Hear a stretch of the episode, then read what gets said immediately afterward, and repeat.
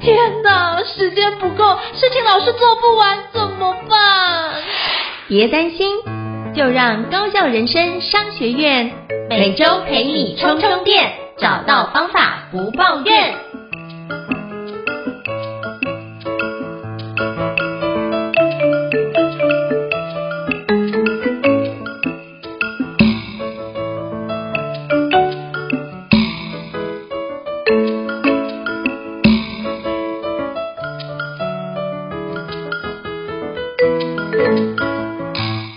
好，我是赵英成，欢迎大家来到高效人生商学院 Podcast 好课推荐哦。那我不知道各位是不是曾经担任过主管，或现在曾经现在或者是现在就是担任主管职的？那你会发觉要担任主管是不是有很多烦心的事情需要去处理？不管是客户的问题，或是你的部署的问题，有很多的议题都要去处理，甚至是往上对老板的向上管理。那怎么做才不会让自己呈现焦头烂额的状态呢？那我今天想跟各位分享一个非常棒的一个课程，叫做新手主管关键十堂课。那这堂课呢，是由商业思维学院来做一个主办跟规划。那今天非常荣幸能够邀请到商业思维学院的游书凡院长。Gipi 兄来跟我们分享，就是这堂课。那欢迎 Gipi 院长，Hello，书凡院长你好。运程好，然后各位观众大家好，我是巨皮好，那目前是商业思维学院院长。好了，刚刚谈到了这堂课是我们在最近上架在推广的一堂课，那主要也是开给就是非常多的新手主管们。那也希望待会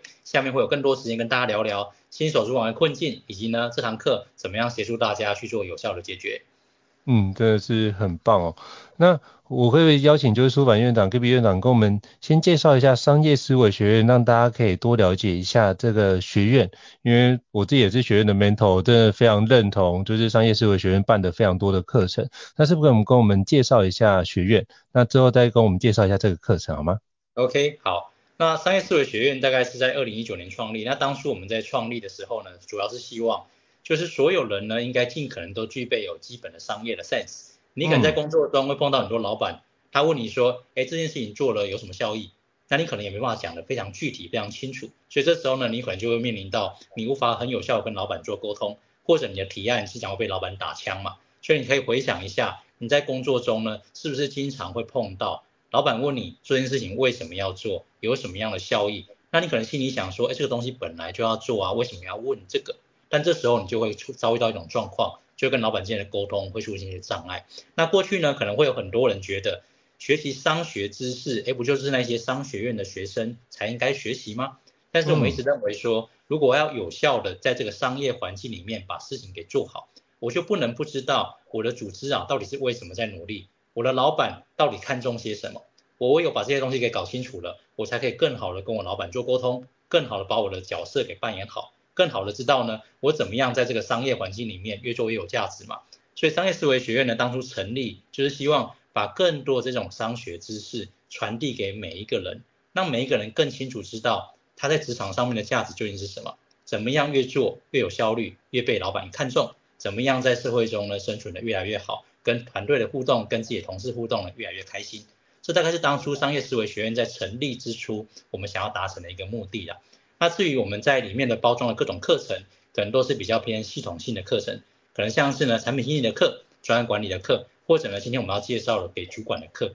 因为给主管的课里面呢，其实有很多各种面向，大家都会谈说，哎，主主管是不是有所谓的选用、预留啊，甚至呢是以个人成长啊、团队带领各种面向的方方面面的问题。那有这么多东西需要学，那究竟呢以一个新手主管来讲的话，我们认为哪些东西是最重要的？这也是当初我们在设计所谓的新手主管关键十堂课的时候，我们的一个核心思维啊。因为其实，在学院里面，关于管理的课还有另外一堂是更长的，这堂这堂课大概有二十几个小时，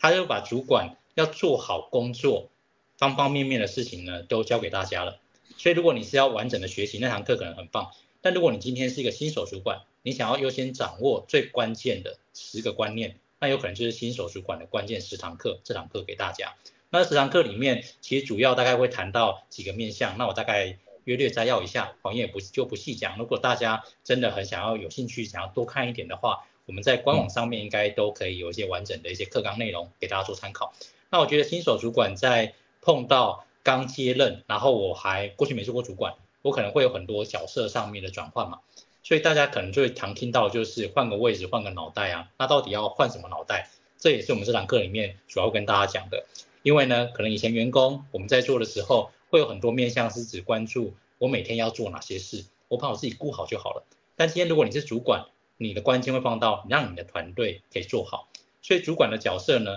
这样的一个变化过程中，可能就有非常多的 mindset，非常多的工作重点，甚至你跟你的其他的同事的互动模式，可能都会有所调整。那这也是很多人在角色转换过程中比较不适应的，所以这个会是这整堂课里面的第一课。那再往后呢，可能就有很多包含大家经常提到的向上管理啊，或者是呢所谓的团队的任务的交办啊，怎么去确认每个人的工作状况，然后有效的去指导每一个部署啊，这些全部在这堂课里面会特别提到。那必须特别讲的，就在这里面我们会有一些点是我们跟其他课程会比较不一样的，比如说我们会谈主管为什么应该具备更高的商业思维。怎么样去让你的团队的价值是被诉求出来的，然后让你的团队的其他的成员能见度更高，甚至呢必要的时候你应该去做一些跟上级主管、老板邀功的一些动作，怎么样有效的做好这件事又不惹人讨厌？我觉得这个是主管必须要去建立的一种商业的 sense。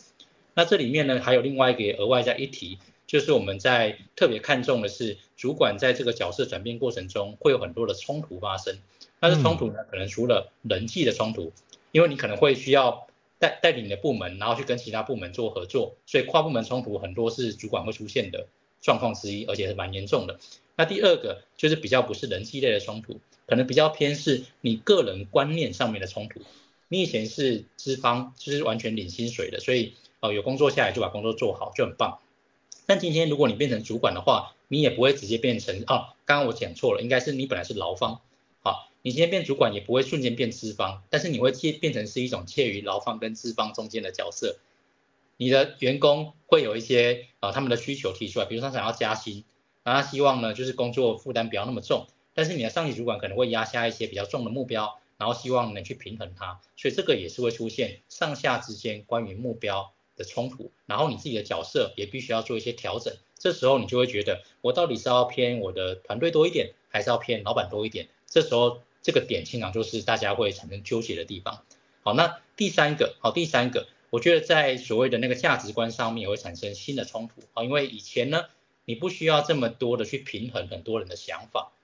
那真当你成为主管之后，你为了让大家往同一个方向去，甚至为了在跨部门协作的时候，让两个部门可以有效的去做沟通。但是呢，另外一个部门觉得他只要做好他的事，但是你觉得你现在关键点是希望大家可以一起做好事。这时候就会出现两种对于做事上面的价值观的不一样，那这种状况还有可能发生在你自己带领的团队里面，所以可能有三个部署，三个部署对于完成一件事的想法也不同，但他们讲的东西可能也都没有错。这时候你怎么去里面做平衡？我觉得这个也是我在扮演主管的时候，尤其新手主管会面临到的一个很大的挑战。好，所以关于冲突管理这件事情怎么处理，也会是我们在这堂课里面会特别跟大家额外做说明的。好，所以关于这堂课的基本的介绍，我大概就先介绍到这边。那往后我们如果有更多要谈里面的内容的话，就跟应城这边我们再来做交流。好，非常感谢 Gibby 的分享。那是不是我可以请教一下，因为一起做这个课啊，我觉得那个课里面有提到很多新手主管会遇到的一些挑战或者是情境，我觉得真的是设计的非常好。那我也想要请教 Gibby 院长，就是那你觉得就你过去看到这么多的一个伙伴，学院的伙伴，你觉得新手主管常见的有哪些盲点或迷思呢？是不是可以邀请跟我们介绍一下，甚至是有一些案例可以跟我们说明吗？OK，好，我我在跟新手在跟每一个新手主管讲的时候，因为他们第一个都会问我说，啊，到底他们要怎么去做好，比如说向上管理的功课？啊，他们可能以前在一开始的时候切入点都是先切入把团队的内部的工作给分派好，但这可能是一个最大的盲点啊，因为他们觉得工作分派只要于理有据，然后有顺序，团队管理就不成问题，好，这是他们一开始最容易出现的盲点，但后来他们可能会渐渐发现。其实怎么样跟他的老板沟通，反倒是工作中的蛮大的重点。要不然呢，他一定会陷入到经常抱怨老板需求变来变去啊，老板决策反反复复啊，啊，或者是说老板会要求他去做一些他很不想要做的事啊，因为有可能包含到强迫团队加班啊，或者是跟团队谈说，哎，今年没有年终啊，这些东西都是主管呃新手主管他在第一次接触的时候会特别痛苦。但是呢，因为他们刚开始接任的时候，他并没有很好的去跟他的主管之间建立好信任关系，就是他不知道他老板到底要什么，然后他也不知道他老板究竟要怎么样用有效的方法去跟他做沟通，然后去抓到他真正在意的点。所以我觉得过去最常踩的地雷之一，就是过度的重视团队本身，但是没有做好向上管理。这个是我觉得第一个最常见的盲点。好，那我们就会建议说，其实，在你接任的时候，你第一个应该要处理好的，有可能是你的老板。你的老板如果可以跟你同调，你的老板如果信任你，其实你在带团队的时候就会得到助力。要不然的话，你就会变成是夹在中间的。好，所以我觉得这个是最常见的第一个盲点。好，那我举个例子，就是我们过去在接任那个主管的时候，尤其我，好，那我如果说空降到一个环境里面去，然后接了一个团队，这时候呢，通常我第一个一定是找我的主管，我先确认他的三大目标是什么，那他希望我最能帮助他解决的问题是什么。那如果这个东西对齐了，接着我再跟我的团队去做沟通的时候，我就问我团队说，你们现在遭遇到的问题可能是什么？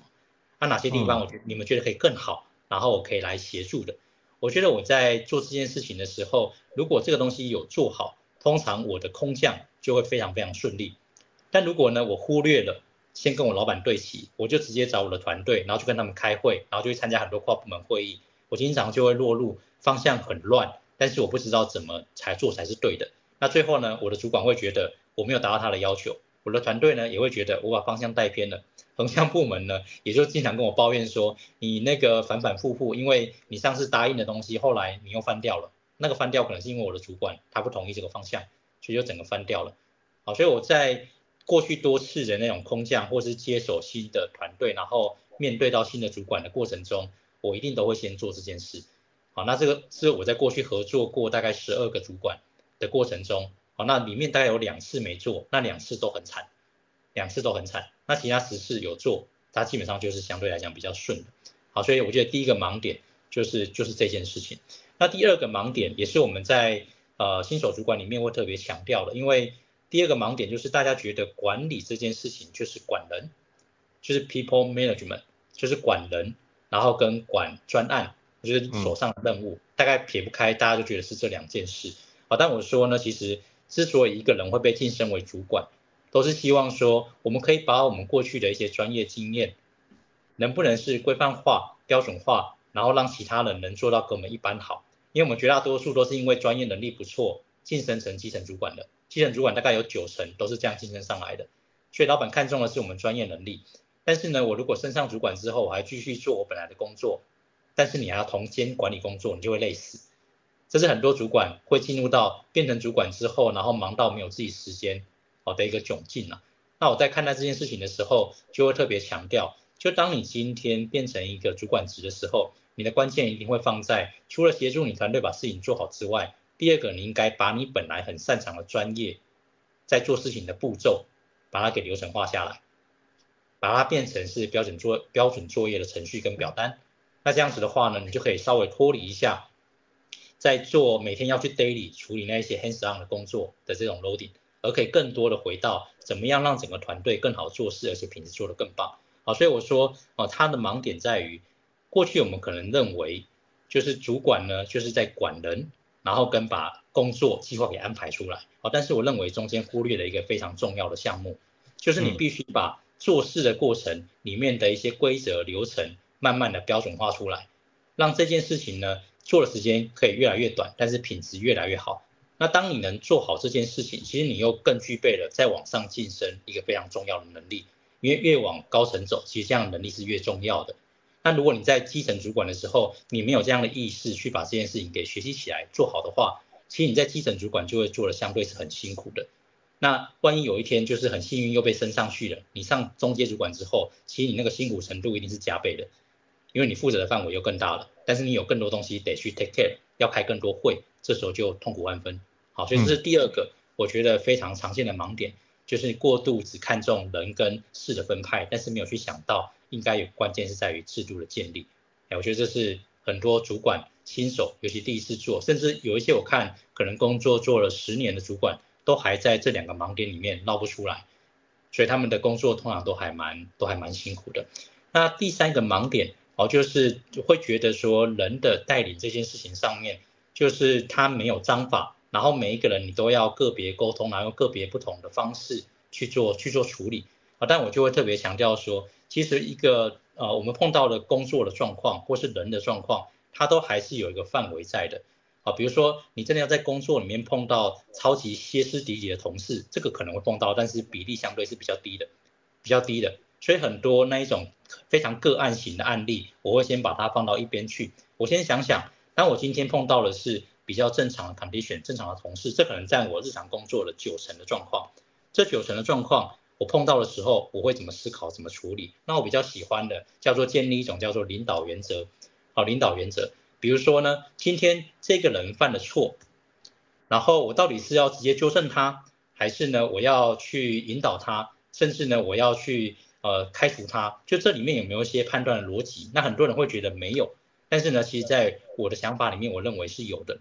但是呢，他可能不是单一维度思考，我不是看这个人犯什么错而已，我可能会看这个人他的年资或是过去的表现，所以总是会有几个维度我会去关注。如果这个人的年资呢很浅，那犯了一个低级错误，那我们都知道，哎，这个属于可以忍受范围，我应该指导他，让他下次可以做得更好。但是如果这个人的年资很深，就是已经已经好几年了，然后呢，这个错误呢又很低级，然后他重复犯了好几次，这时候呢，可能教导这件事情已经不见得是有帮助了。这时候就会思考，哎，是不是要去汰换，或者呢，可能会去思考说，要不要用其他的方式把它调整到其他岗位去。让它有更更好的发挥，所以它里面呢，其实都还有一些基础的逻辑在，而不是呢每次你碰到的时候都要重新再想想看怎么处理的。所以当你今天真的处理久了，你就会发现领导本身是有原则的，好，就跟瑞达利欧他谈说生活是有原则的是一样的概念。所以当你有原则的时候，你就会发现管理这件事情，它不用每天都伤透脑筋，一直要想怎么处理每一个人的状况，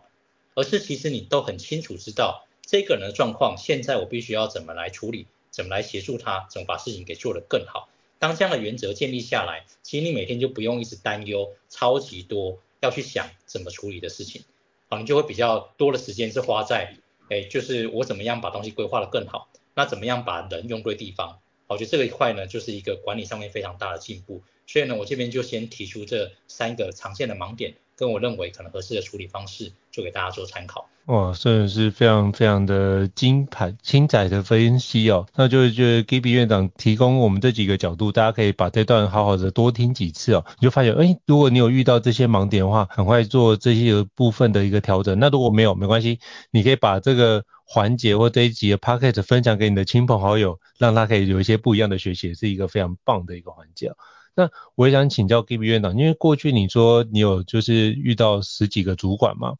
那可不可以跟我们分享一下，当初你在刚担任新手主管的过程当中，有没有什么让你觉得印象很难忘的经验或故事呢？是不是可以邀请跟我们分享一下？哦，我刚开始带团队，我先分享带团队哈，因为我觉得带团队跟当主管中间虽然有一些小 gap，但那个那个新信息很像。我刚刚带团队的时候是在我出社会第二年，嗯、第二年。然后那一年的时候，因为我带的团队是一个产品开发的团队啊，当我刚接手的时候，整个产品的品质非常糟糕，就是被客户客诉到不行。但是我们那时候的客户家数已经有几百家了，但，我接手的时候，就是每一个月那个产品出 bug 的那个比例就是高居不下，然后每一天大概都是会被各部门 review，然后老板会发信来关注各种产品的状况。这是我刚接那个团队的时候。碰到的状况啊，啊，在这状况之下，其实大家就会很容易陷入到一种就是不知所措，或者呢是想说要把它给撑过去，好像那种心情。我当年也是一样，我想说这个撑过去就没事了，撑过去就是就是自己的，就是这个念头啊。但这个念头呢，就有一部分会把我害得很惨啊，因为我那时候大概工作的时数，白天在公司大概会待到六点多，然后回家吃饭，然后。吃完饭之后继续工作，大概通常会工作到大概一点左右，哎，就是那时候的生活大概是这样。那我想说这个就撑过去就可以解决了，就可以解决了。那后来呢，就发现说这样撑了三个月还是很痛苦，然后好像没有好转的迹象。这时候我才想说，那我是不是应该要寻求其他的方式啊？那我那那时候的工作的习惯是，如果最难的问题就是我来我会来处理。然后面对客户被抱怨，要去客户那边道歉，甚至去客户那边直接处理问题的这种事情，就我来处理。所以我大概会把最难的，然后跟就是最被挑战的那一些事情，就放在自己身上，好，放在自己身上。那后来就发现说，因为我那个时间点又同时是团队里面技术最强的，因为我也是技术好，然后被升上来，那就很多东西就会卡在我身上。好，所以我变成主管之后呢，我反而变成一个最大的瓶颈点，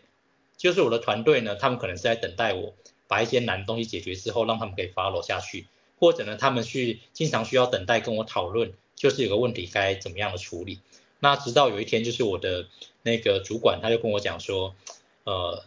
你不要成为你那个团队成长的上限，好，他就提醒我这件事，然后他就说，你现在正在这个路上，就是成长变成上限的这个路上，好，那我就想说这件事，但我不处理可以怎么办？因为我觉得很多东西又难，然后交外交给那个我们的同事，又怕他就是会压力过大，因为去面对客户嘛，压力过大，那万一就不干了怎么办？就反正当初会有很多这种内心小剧场，那总之就把。这些任务全部扛在自己身上，那我主管就说呢，不是啊，就是你当初是怎么样成长成可以面对客户，怎么样成长成可以处理非常复杂的技术问题，你不就是当初你的主管没有硬要帮你把这些东西扛下来，然后你自己去干学会的嘛？哎，他就这样跟我讲说，你如果是这样成长成现在的样子，那你为什么要阻碍你的团队有机会成长成这个样子？那我就听这个时候觉得，哎，这是主管干话嘛？就是一开始会觉得，哎，这会不会是一种想要逼那个团队去做很难的任务，然后想要背责任的一种干话？那我后来就是回家之后就认真想，就觉得，哎，这话好像乱有道理的。我我的主管没有没有要放弃我，他让我去做难的任务，也不是因为他不想碰，因为呢，真正被 review 的时候，他还是会出来处理跟道歉，但是他会先让我去试试看。然后我搞砸了，他再出来道歉这样子，好，但总之呢，那个最后承担责任他会担在自己身上。我后来想想，哎，这个念头可能是更好的，所以后来跟我的团队就开始想说，好了，这个难的以前我觉得去客户那边我得自己去，但如果这个问题我已经确认了，跟团队讨论完，那他愿意去，我可能就让他去处理看看。那他回来之后，我再跟他讨论有没有哪些地方可以再做协助，可以做得更好的。那后来我就这样做了一两次之后，就发现。而且他们去处理客户也没什么问题啊，也没有遭遇到客户非常大的刁难啊。那反倒是我之前的担心是不是多余了？好，就有这个开始之后，我就开始去盘我手上的所有的工作，那就开始盘，就觉得哎，我手上很多事其实好像也不见得非得是我自己要来做。我就开始去整理那些技术的问题，然后我觉得以前觉得很难，然后不放心给别人的啊，都要自己来处理的，我就开始把它一个一个排出去。那出去之后，我就会先做一些查核点，就是他做完之后，我会帮他做那个交付物的这个验收。那以程式来讲叫 code review，我就帮他看一下他写的程式。那后来就觉得，哎，好像问题也不太大。那渐渐的，我就会开始把我手上的所有工作能出去的就尽量出去。所以这个是我在刚做主管的时候，前面几个月，然后踩了一个非常重的坑，然后让我自己就是忙得焦头烂额，然后团队又没有成长之后，然后跟我的主管讨论这件事情。他告诉我，就是你不要成为团队的阻碍，然后你应该让你的团队有成长的机会。啊，那时候我开始做了调整，这前后大概约莫半年左右的时间。那半年之后，其实我觉得我的那个工作的负担就少很多很多很多，大概减到大概只有本来的一半。然后我真的又有时间去想想看产品之后的发展方向，然后甚至是去帮团队建立一些就是更完善的跨部门的沟通协作的机制。当我有余裕去做我做主管真正重要的事情的时候，我反而看见团队因此变得越来越好。好，那这个是我在做第一次做主管的时候，我体会到的最关键的一个一件事情。那我后来就把这样的一个观念就一直延续到我后面当新的团队的主管的过程中，我每次都会做这件事。好，但刚刚胤丞提到，我过去其实服务过大概十二个左右的主管，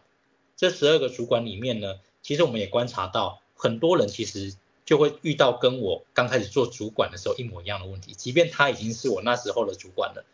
他们都还有一种非常强烈的亲力亲为，然后每件只要是稍微有点难，需要对外去负责任的事，他们就习惯全部抓在自己身上。但是呢，越是如此，我就会发现我跟这样的主管在合作的时候，我自己的成长空间是比较小的，因为他不会把难的，然后我还不会的东西丢给我。他只要我去做我擅长的事，那反倒这种情况之下，我的成长速度是慢的。所以在这个过程里面，我的最关键的学习就是，一个人如果你希望他能成长的话，你应该给他相对有点挑战性的任务。这挑战性的任务可能不是一个完全他无法处理的，但是必须要是稍微超出他现在能力范围，他必须要进入学习区才能搞定的这种任务给他。嗯、那能做好这件事情，我相信任何的主管在带你的团队的时候，你的团队应该都会越来越厉害。然后呢，你自己本身也会更越来越有余裕去做其他新的任务。哎，大概针对这个，我分享一下我第一次做主管的时候的。最关键的学习跟所遭遇到的挑战，我真的是很有感受，因为刚刚听你分享的时候，我真的觉得很有共鸣。像以前都觉得这件事情就是，